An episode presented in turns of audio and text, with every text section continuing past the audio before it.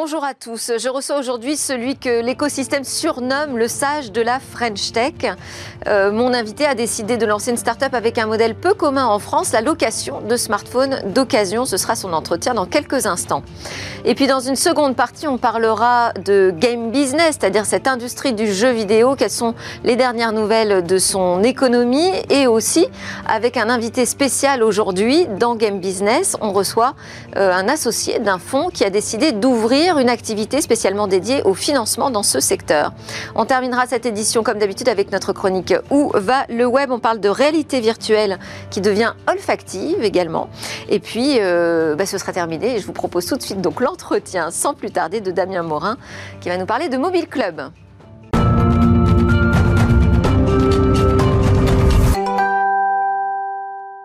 Entretien aujourd'hui dans Smart Tech avec euh, celui que l'écosystème nomme le sage de la French Tech. On verra pourquoi, on verra si c'est vrai aussi euh, sur ce plateau. Bonjour Damien Morin. Bonjour, moi-même je ne sais pas si c'est vrai. Hein. Ah voilà, vous nous direz ça. Je, précise d'abord, vous êtes le fondateur euh, de la startup Mobile Club qui est spécialisée dans la location de smartphones d'occasion. La location, c'est quand même pas un modèle très classique pour acquérir son, son smartphone. C'est un marché assez quoi Nouveau en France? Je dirais oui, nouveau et puis même euh, balbutiant, parce que la location en fait en France c'est moins de 1% du marché actuellement. Euh, quand on a eu l'idée en 2018 de lancer une offre de location, il y avait très très peu d'acteurs en fait qui avaient des offres euh, en ligne. il y a SFR qui a fait des offres dans les alentours, dans les années 2013-2014. il y a Free qui fait de la location depuis 2012.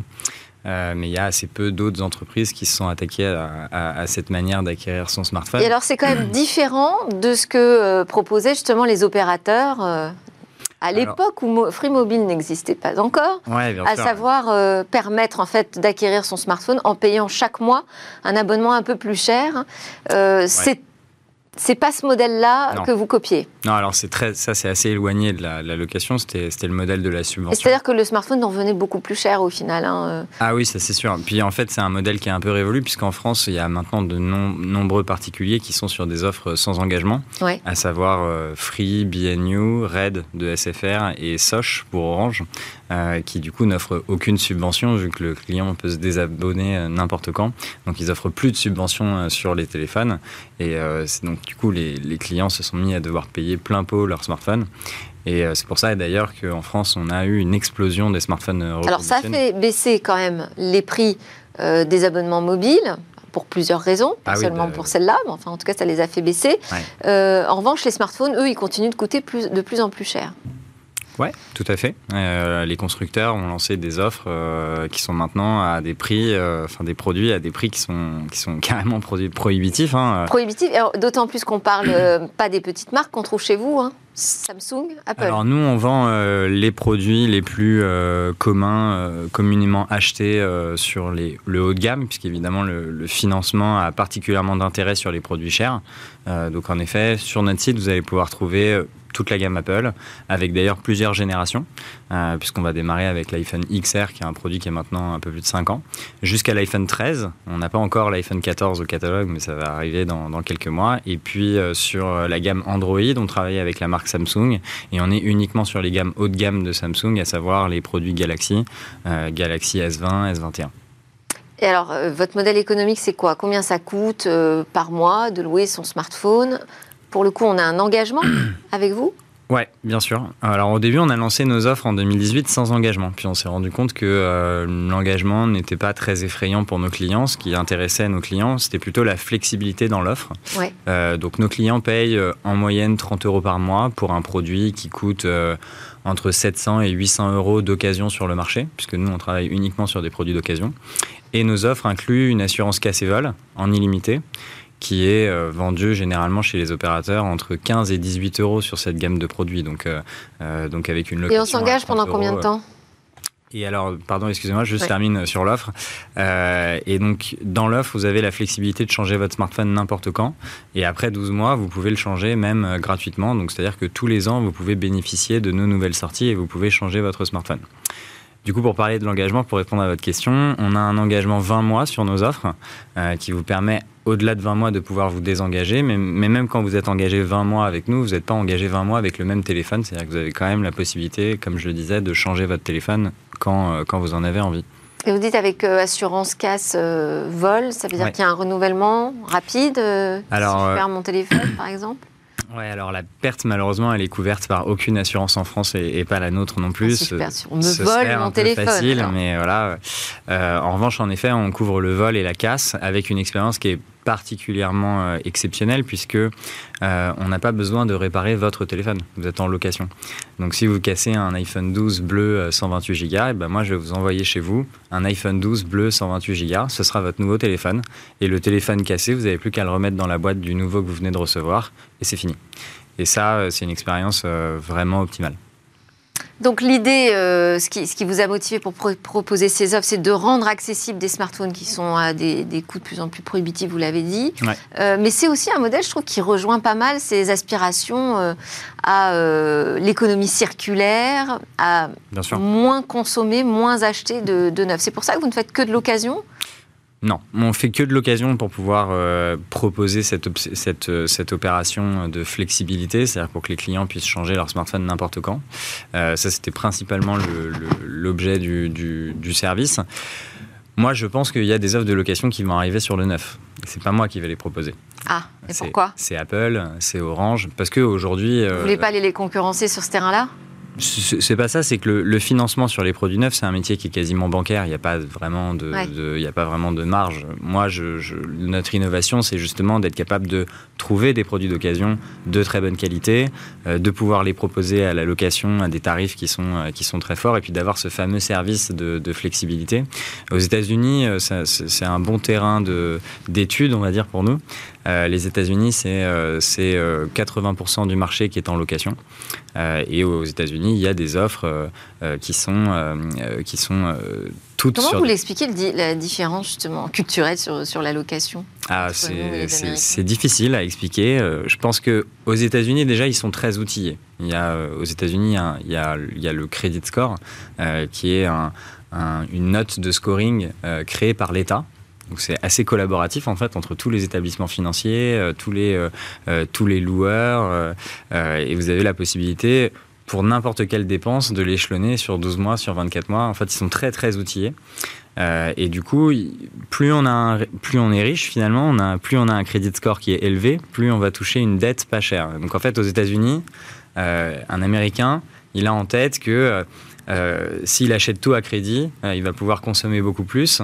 Et s'il rembourse bien tous ses prêts, il va pouvoir bénéficier de taux d'intérêt très très bas. En France. c'est hyper incitatif. En France, on est plutôt précautionneux par rapport au crédit. Hein, qui, euh, ah, en France, euh, les crédits qui conso. de, euh, de l'endettement. En France, les crédits conso, c'est Sofinco, c'est ce type de, marque, c'est des taux d'intérêt qui sont très très chers. Il n'y a pas cette garantie du crédit score qu'il y a aux États-Unis, donc il y a beaucoup de fraude. Donc du coup, les financements sont très chers. Et du coup, on est sur des taux d'intérêt à court terme qui vont être autour de 12-13%. Et donc et donc on dit que c'est pour les pauvres, en gros. Hein. Mais, euh, mais c'est vrai que du coup, il y, a une fracture culturelle entre la France et les États-Unis autour du financement. Et comment vous voyez justement les choses évoluer avec, euh, avec euh, votre marque Si c'est un modèle économique qui fonctionne, mais qui peut avoir du mal ou prendre du temps, en tout cas, à s'installer en France, est-ce que vous visez plutôt les marchés à l'étranger?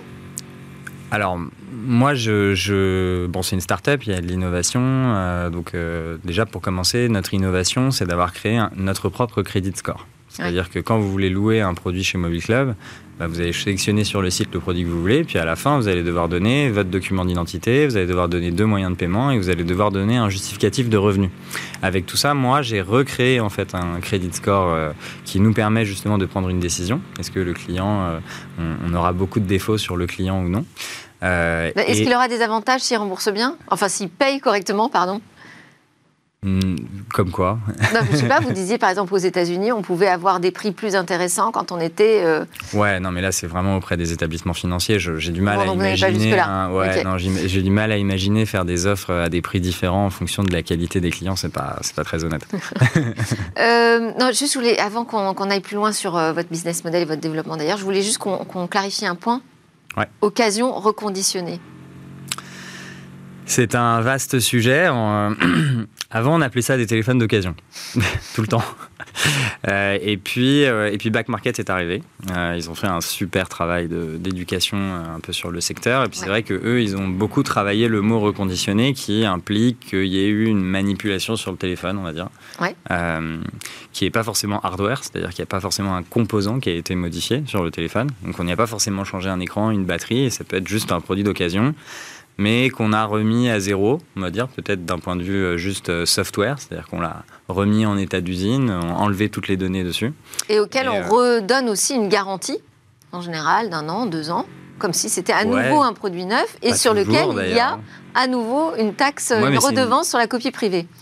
Alors non, ça c'est en train de disparaître heureusement sur les produits d'occasion. Oui, mais en tout cas c'est ce qui a été décidé. Est-ce que donc vous n'êtes pas dans ce champ-là?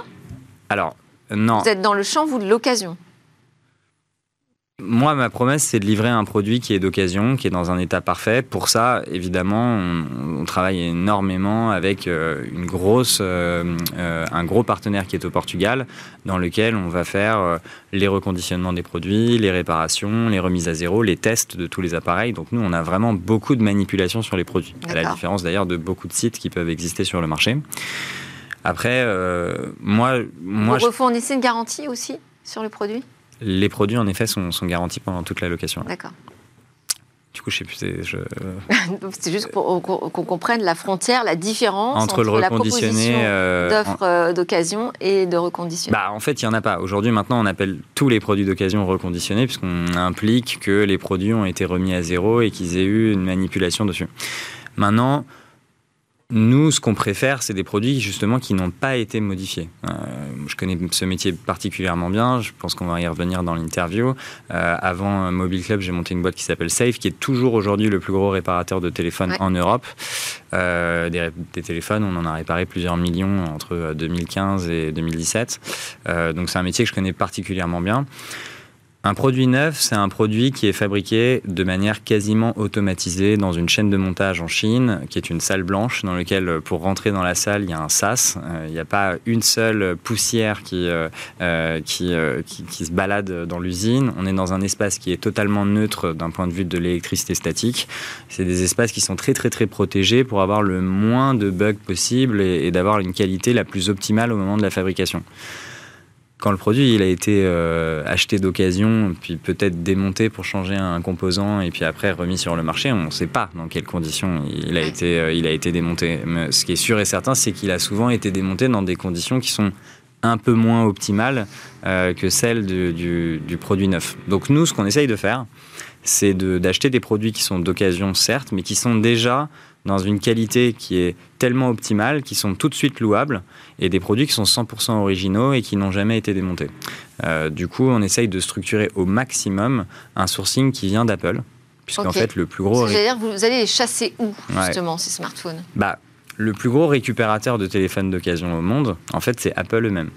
Puisqu'en fait, lors de l'achat d'un nouvel iPhone, Apple on la, offre à leurs clients la possibilité de revenir avec leur ancien appareil et du coup de diminuer tout de suite la facture du nouveau avec d'ailleurs une expérience d'achat qui est sympa puisque euh, en fait le vendeur en magasin il va tout de suite euh, récupérer l'ancien, donner le nouveau euh, et en fait on n'a jamais de moment où on a les deux téléphones et puis on doit le mettre sur le bon coin ou je ne sais pas quoi.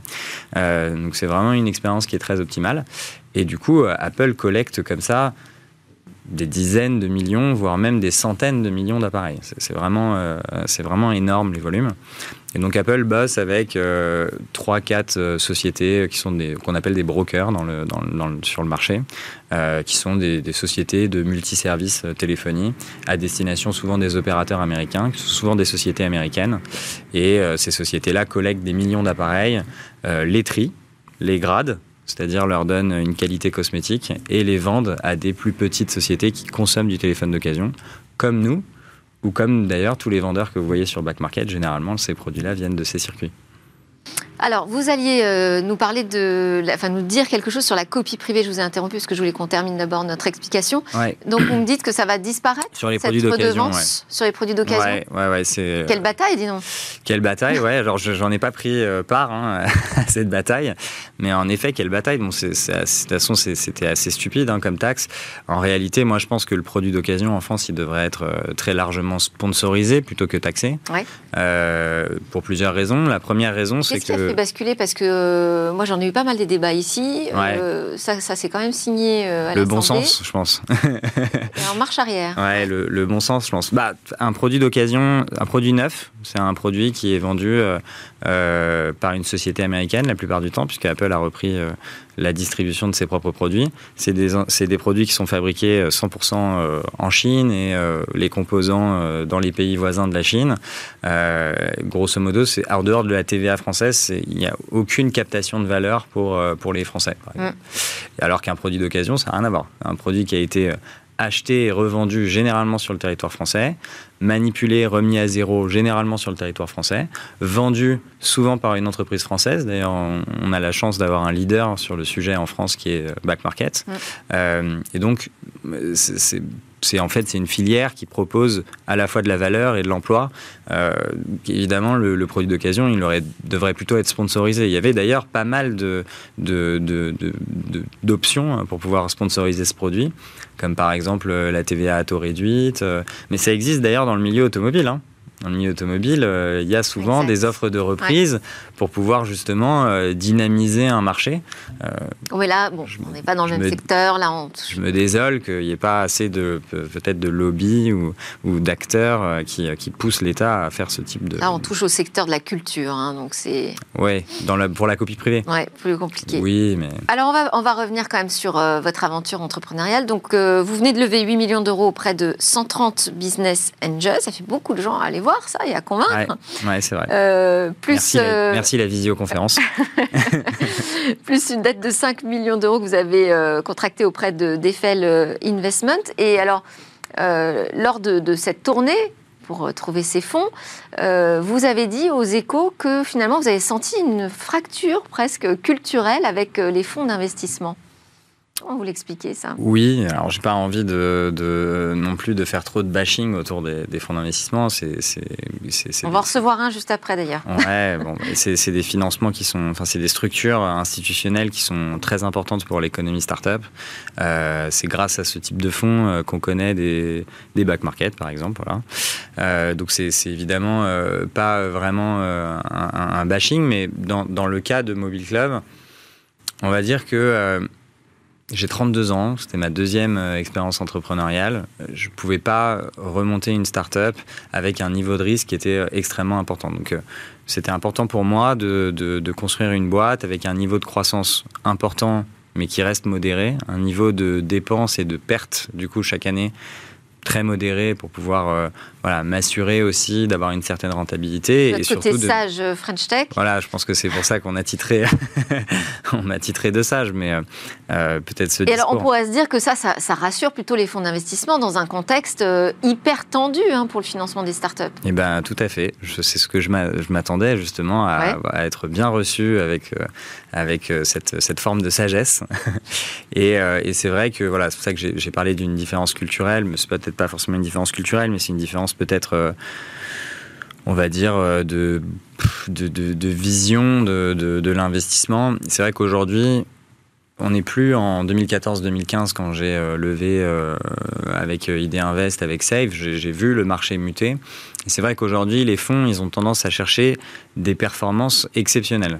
beaucoup plus encore qu'il y a 5 ou 6 ans. D'ailleurs, il y a beaucoup plus de startups, donc ils peuvent être plus sélectifs et chercher les, les, sociétés les plus... ils cherchent l'hypercroissance, c'est ça? Ouais. Alors, qu'est-ce qu'on appelle l'hypercroissance hein? Ça, ça, ça, reste une vaste question. En tout cas, ce qu'ils cherchent, c'est d'avoir des cibles qui sont des entreprises qui vont être capables de rendre euh, quasiment la totalité de, de l'argent du fonds. C'est-à-dire que le fonds va faire un investissement de 10 millions d'euros dans la startup. Il faut que leur ligne se passe de 10 millions à 300 millions, 400 millions. C'est aujourd'hui, c'est ça qu'ils cherchent. Ils appellent ça des, des fund returners. Maintenant, euh, on est une petite société qui fait 10 euh, millions d'euros de chiffre d'affaires. Quand on va voir un fonds, dès le premier rendez-vous, on nous dit euh, explique-moi comment tu peux faire une décacorne en, en 3 ans. décacorne, c'est une société qui est valorisée plus de 10 milliards de dollars. C'est l'effet pervers de la recherche de la licorne et de la décacorne qui devient un objectif presque. Je ne sais pas si c'est pervers, mais c'est vrai qu'aujourd'hui, on cherche des sociétés qui, ont, qui non seulement font de la croissance, mais qui, voilà, qui sont, qui, vont, qui vont littéralement exploser et être capables de, rendre. Euh, et donc, Et donc, la gestion d'une start-up comme un bon père de famille, ouais. euh, bah, c'est moins vendeur aujourd'hui auprès des fonds. En tout cas, c'est votre perception en ce moment Tout à fait. Ça, c'est le premier point. Et puis le deuxième point, c'est qu'ils cherchent des, des, des, secteurs qui portent des valos qui sont vraiment incroyables. Par exemple, le Web 3, l'intelligence artificielle. Et c'est vrai que quand on a un métier un peu plus opérationnel comme le nôtre, bah, on est souvent mis un petit peu de côté parce que ça, ça, ne paraît pas être un modèle qui permette de monter une boîte qui vaudrait 10 milliards. La suite, euh, on verra. Exactement, c'est ce qu'on verra. 10 millions d'euros de chiffre d'affaires en attendant en 2022. Ouais. Euh, on n'a on a plus beaucoup de temps. Okay. Donc, euh, on va passer très vite sur votre expérience précédente Safe, mais je voulais quand même en parler. Vous l'avez évoqué, c'est spécialiste de la réparation de, de smartphones. Il y a eu une période très chahutée, très mouvementée, avec un redressement judiciaire. Quelles sont les leçons que vous en avez retenues? Peut-être un conseil même que vous pourriez transmettre à ceux qui nous écoutent et qui veulent monter leur start-up? Bah, c'est difficile. Hein. Euh, qu'est-ce que on me demande souvent hein, ce que, que j'ai appris quand, quand j'ai monté Safe. J'avais j'avais 22 ans. J'étais en quatrième année d'école de commerce. Euh, j'ai fêté mes 25 ans avec un peu plus de 500 employés. Euh, voilà. Donc évidemment, j'ai grandi avec cette société. J'ai aussi appris plein de choses.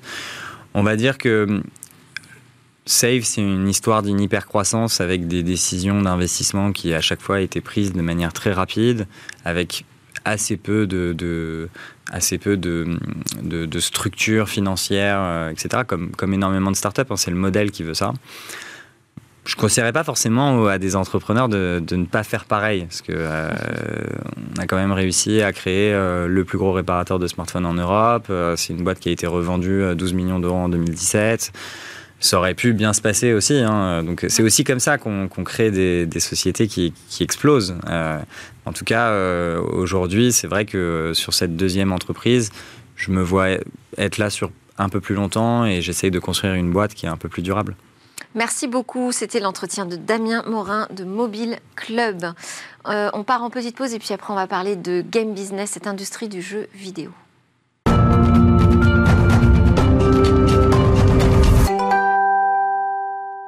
Vous êtes bien de retour sur le plateau de Smartech. Ici, on parle du numérique, des nouvelles technologies, de l'innovation et de l'industrie du jeu vidéo. C'est le moment de notre grand rendez-vous Game Business qui est incarné par Guillaume Monteux. Euh, très régulièrement dans Smartech, Guillaume Monteux de Gatsby, spécialiste de l'in-game advertising. Bonjour Guillaume. Bonjour Delphine. Et aujourd'hui, vous êtes venu accompagné d'Olivier Martret qui est euh, associé au sein de Serena, fonds d'investissement qu'on connaît bien. Et vous, vous êtes en charge plus spécifiquement des investissements dans le gaming. D'où votre présence pour ce grand rendez-vous Alors, avant qu'on démarre ensemble euh, sur la question du financement dans, le jeu vidéo. Euh, on, va on, va continuer avec Guillaume à regarder ce qui se passe dans cette euh, industrie, prendre les dernières nouvelles, et notamment les dernières nouvelles du côté de la société Nintendo. Eh oui, euh, Delphine, on a beaucoup parlé euh, lors de nos dernières chroniques de Sony et de Microsoft. On va essayer de mettre à l'honneur Nintendo et pour une bonne raison, c'est que Nintendo, euh, la Switch, la console de Switch de Nintendo, est officiellement depuis la semaine dernière la console la plus vendue au monde. Elle a battu le nombre de consoles de Wii U qui a été vendu par, Nintendo, le nom, le, elle a battu la Nintendo 3DS. Euh, plus de 118 millions d'exemplaires. Elle a surtout battu la PS4 qui s'est, qui s'est vendue euh, à 117 millions d'exemplaires. Et elle a battu de très loin la Xbox 360 euh, qui s'est, elle, vendue à 85 millions d'exemplaires. Pourquoi? Tout simplement parce que Nintendo est une société fondamentalement dans l'innovation et dans l'innovation des consoles. Vous vous souvenez certainement de la Game Boy, qui était une petite la première console portable qu'on pouvait emmener partout et sur laquelle on pouvait mettre n'importe quel jeu. Vous vous souvenez certainement. Je crois que je l'ai toujours d'ailleurs, ma Game Boy. ah bon? Bah gardez-la. Euh, la Nintendo 3DS qui avait deux écrans, mmh. c'était jamais vu et on pouvait voir les jeux en trois dimensions. Et eh bien en 2017, Nintendo nous propose la Switch, une console qui révolutionne aussi le monde des consoles puisqu'elle est à la fois portable et de salon. Alors, Nintendo euh, révolutionne aussi le logiciel, puisque la même année, en 2017, sort un nouvel opus de la franchise Zelda qui va faire un carton. Pourquoi? Parce que c'est la première fois que Zelda est en open world et euh, en trois dimensions. Bref, Nintendo va très bien, côté console, côté logiciel, grâce à un marketing impérial autour des licences Mario, autour des licences Pokémon. Et il n'est pas rare, si on prend le top 10 des jeux les plus vendus dans le monde, de voir bah, Nintendo qui places, 4, 5, 6 titres dans, dans, ce top 10. Donc Nintendo va très bien, juste à titre d'information, l'année dernière, il s'est vendu plus de jeux Pokémon que de jeux FIFA sur PS4. En France, même succès, il y a une personne sur 10 qui possède une Switch. Donc on a des Français qui sont très consommateurs des, jeux vidéo euh, Nintendo, plus que de Sony et Microsoft. Alors c'est toujours un, peu, toujours un peu plus compliqué que ça, évidemment. Il y a une étude très intéressante de la société Ampere Analysis euh, qui a sondé euh, nos amis anglais et qui démontre que s'il y a énormément de Switch qui sont vendus, ceux qui possèdent la Switch considèrent que leur Switch est leur console principale à 49%. Si on, demande aux possesseurs de, PlayStation, là, on a un niveau, on va dire, de, reconnaissance que la PlayStation est, sa console, euh, on va dire, euh, principale à 71%. Donc, il y a une appartenance, j'ai envie de dire, à la marque PlayStation qui est bien supérieure euh, à celle de Nintendo. Alors, qu'est-ce que ça veut dire? Ça veut dire d'abord que les gens possèdent plusieurs consoles de salon. ça, c'est un. Deux, l'attachement à la marque PlayStation, comme je viens de le dire, est plus grand que l'attachement à la marque Microsoft ou à la marque euh, euh, Nintendo. Mais ce qui est intéressant, c'est qu'Ampere Analysis au-delà de l'attachement, cherché à mesurer la fanbase euh, des marques. Et c'est intéressant d'avoir la fanbase, d'une part, parce que les fans, en fait, ils, défendent la marque coûte que coûte, et puis aussi, ils sont prêts à acheter des choses très chères qui viennent de leur marque parfois avec euh, une qualité qui est peut-être pas toujours euh, au top au ah, top. mais quand on est fan, hein, on Voilà, donc les marques les chouchoutent ces fans et ils cherchent à les faire grossir. Et Ampere Analysis nous, nous démontre que la fanbase euh, Sony, qui est la plus importante, a tendance un peu à décroître, alors que la fanbase Nintendo et Microsoft a tendance plutôt à croître. Alors, euh, est-ce que vous pouvez nous dire déjà en France qui joue et à quoi on joue? Écoutez, oui, puisque le CEL, euh, qui est le syndicat des éditeurs de logiciels de loisirs, vient de mettre à jour son étude annuelle qu'elle fait avec Médiamétrie. Et elle a interrogé les Français pour connaître le portrait robot, entre guillemets, des joueurs et des jeux auxquels euh, ces, ces joueurs jouent. Et donc? bah, écoute, il y a des surprises. Y a des surprises. alors, on avait déjà dressé le portrait l'année dernière. Absolument. pour ceux qui suivent l'industrie, il n'y a pas énormément de surprises. Pour ceux qui la découvrent, sûrement un peu plus. En fait, on y apprend qu'en 2022, 7 Français sur 10 sont considérés comme étant des joueurs. 53% des Français jouent au moins une fois par semaine. Donc vous voyez, là on vient casser un peu à nouveau euh, le stéréotype. 53% des, Français qui jouent euh, une fois par semaine, ça fait quand même beaucoup. Alors c'est pas qu'à des jeux de, de console de salon, hein. Ça peut être aussi de beaucoup sur, smartphone. Voilà, beaucoup sur smartphone, beaucoup sur, beaucoup sur mobile, mais quand même le chiffre est assez, est assez important. Moyenne d'âge des joueurs 38 ans. 53% d'entre eux sont, sont, des hommes, 47% d'entre eux euh, sont des femmes.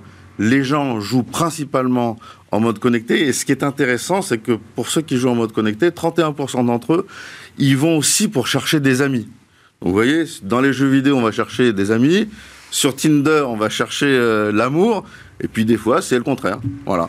Alors, c'est vrai que euh, bon, quand on parle du jeu vidéo, on est plutôt dans l'idée qu'on parle d'une industrie de, loisirs. Est-ce que vous voyez les choses euh, évoluer? Est-ce que vous pensez que demain, cette industrie peut accueillir un nombre grandissant de vocations plus professionnelles Oui, alors il y a un chiffre quand même qui est, nouveau et étonnant dans, l'étude du CEL, c'est le fait que 16% des jeunes qui sont interrogés euh, souhaitent aller travailler dans l'industrie euh, du jeu vidéo.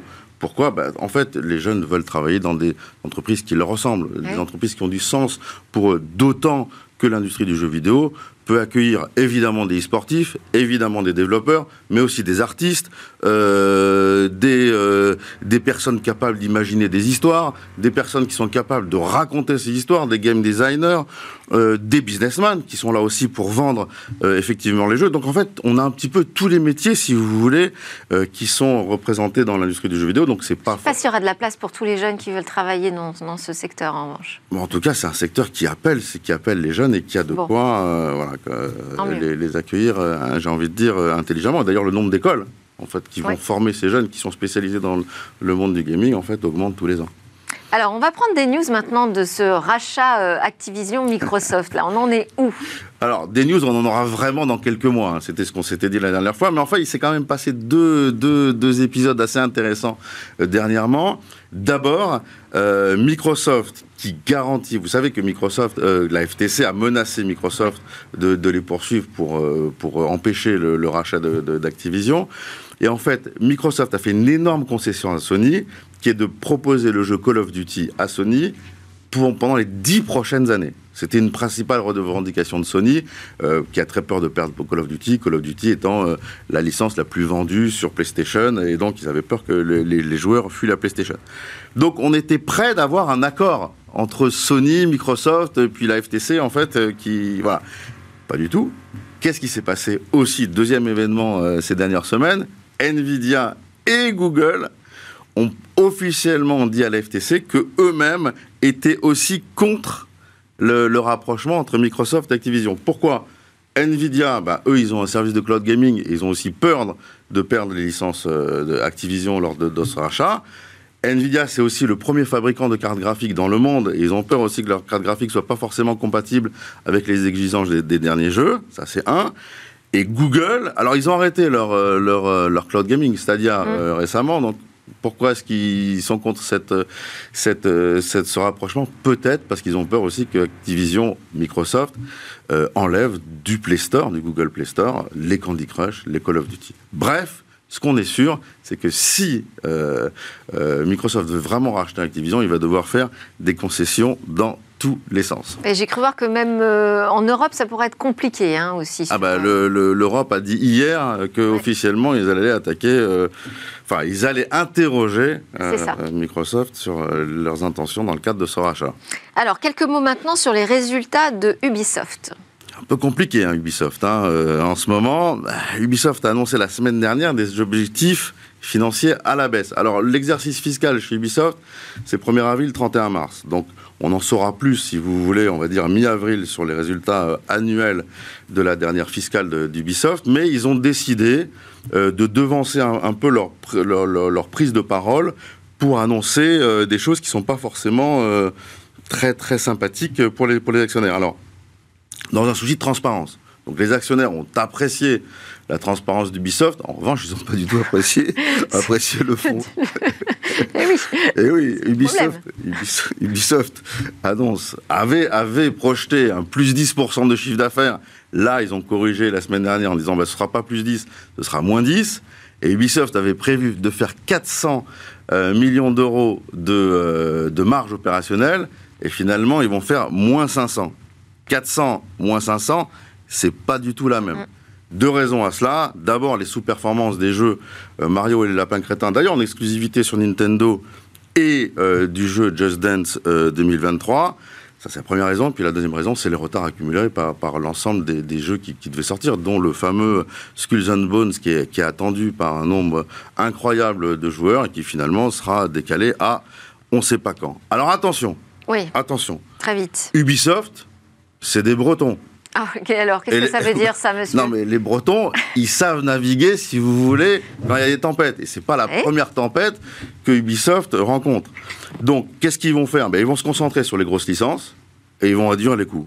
Euh, et M. Guillemot a aussi indiqué que Ubisoft allait se recentrer sur les jeux persistants. Pourquoi? Parce que qui dit jeux persistants dit revenus réguliers. Et les revenus réguliers, c'est exactement ce que veulent les actionnaires, la, prédictibilité, la transparence.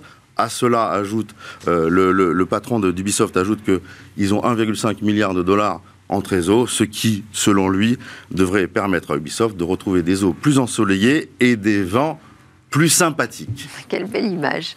Alors, donc on disait, on a, on a la chance de recevoir euh, aujourd'hui Olivier Martret, qui est partenaire euh, chez euh, Serena, le fonds d'investissement Serena. Et ce qui est intéressant, c'est que Serena a décidé d'ouvrir une activité spécialement dédiée au financement de cette industrie du jeu vidéo. D'abord, première question, c'est pourquoi cette décision?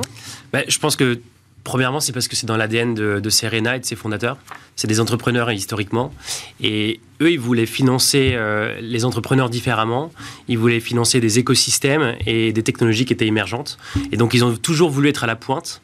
Et donc, on l'a fait en 2016. On a investi dans la data et dans l'IA avec un fonds qui s'appelle Data Venture, alors qu'il n'y avait personne qui investissait euh, historiquement en France dans ce secteur-là. Et donc, en fait, en 2019, on a fait absolument le même constat.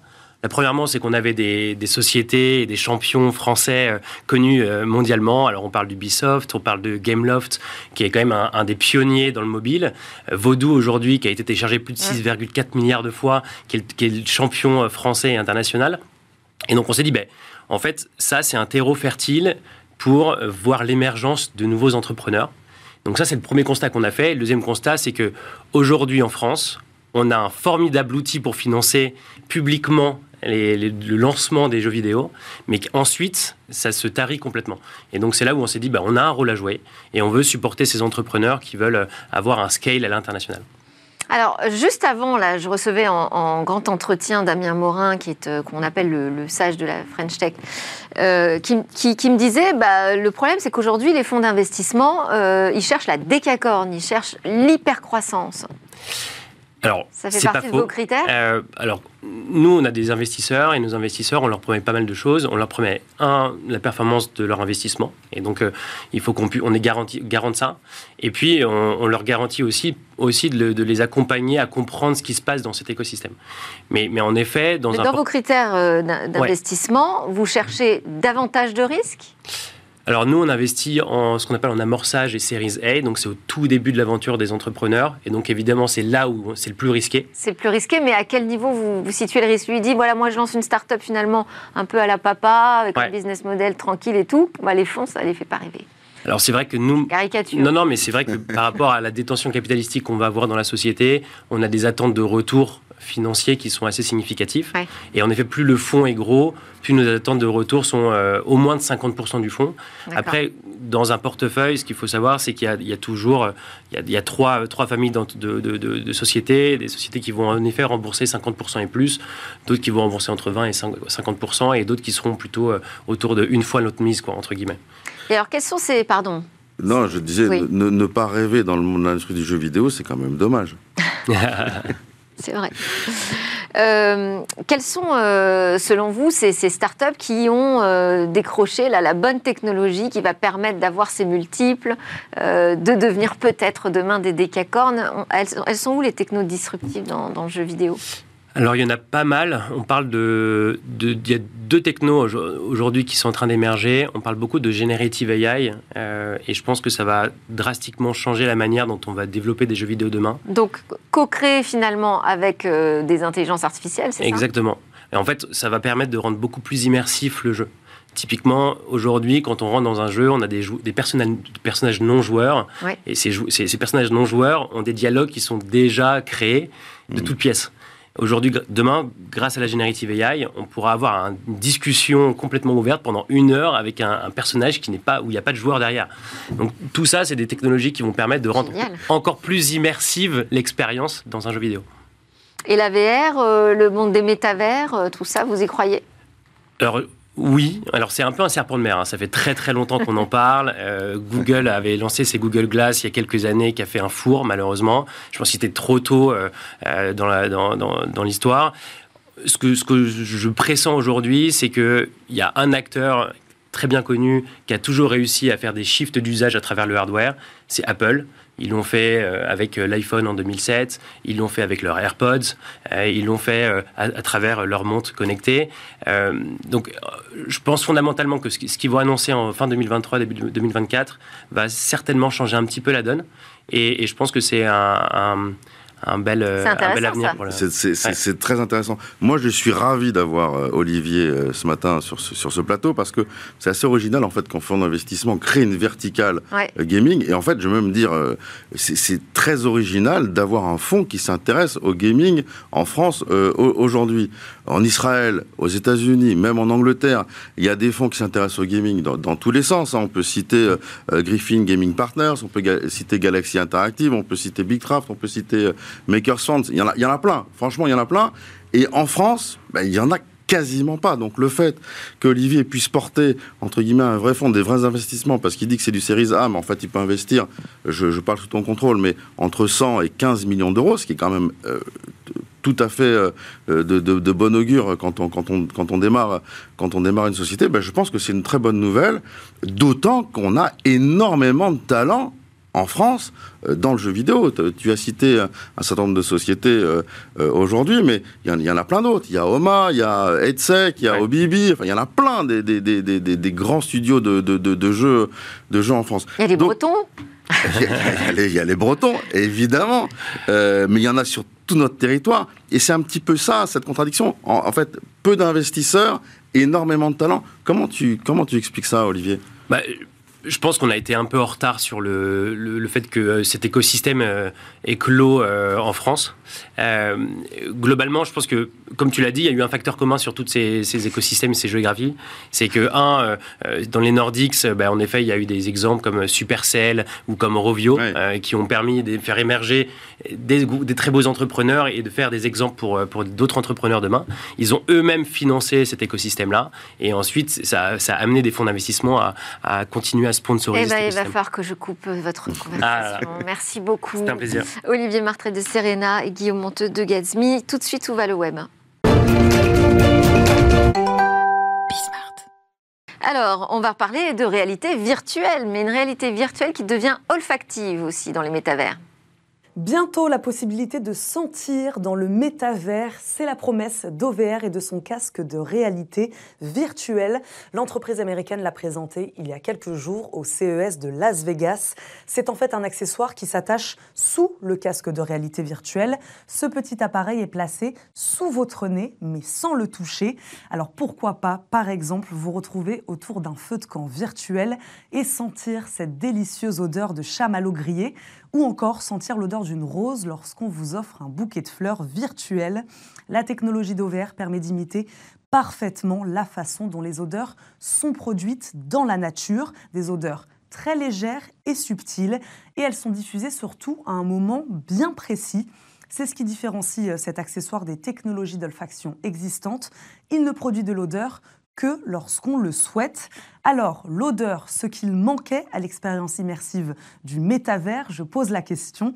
La présence ou le sentiment d'être vraiment là est essentiel dans l'expérience de réalité virtuelle. Ça, c'est déjà le cas, mais l'odorat, lui, est le seul sens directement relié au système limbique, une partie du cerveau cruciale pour la mémoire et les émotions.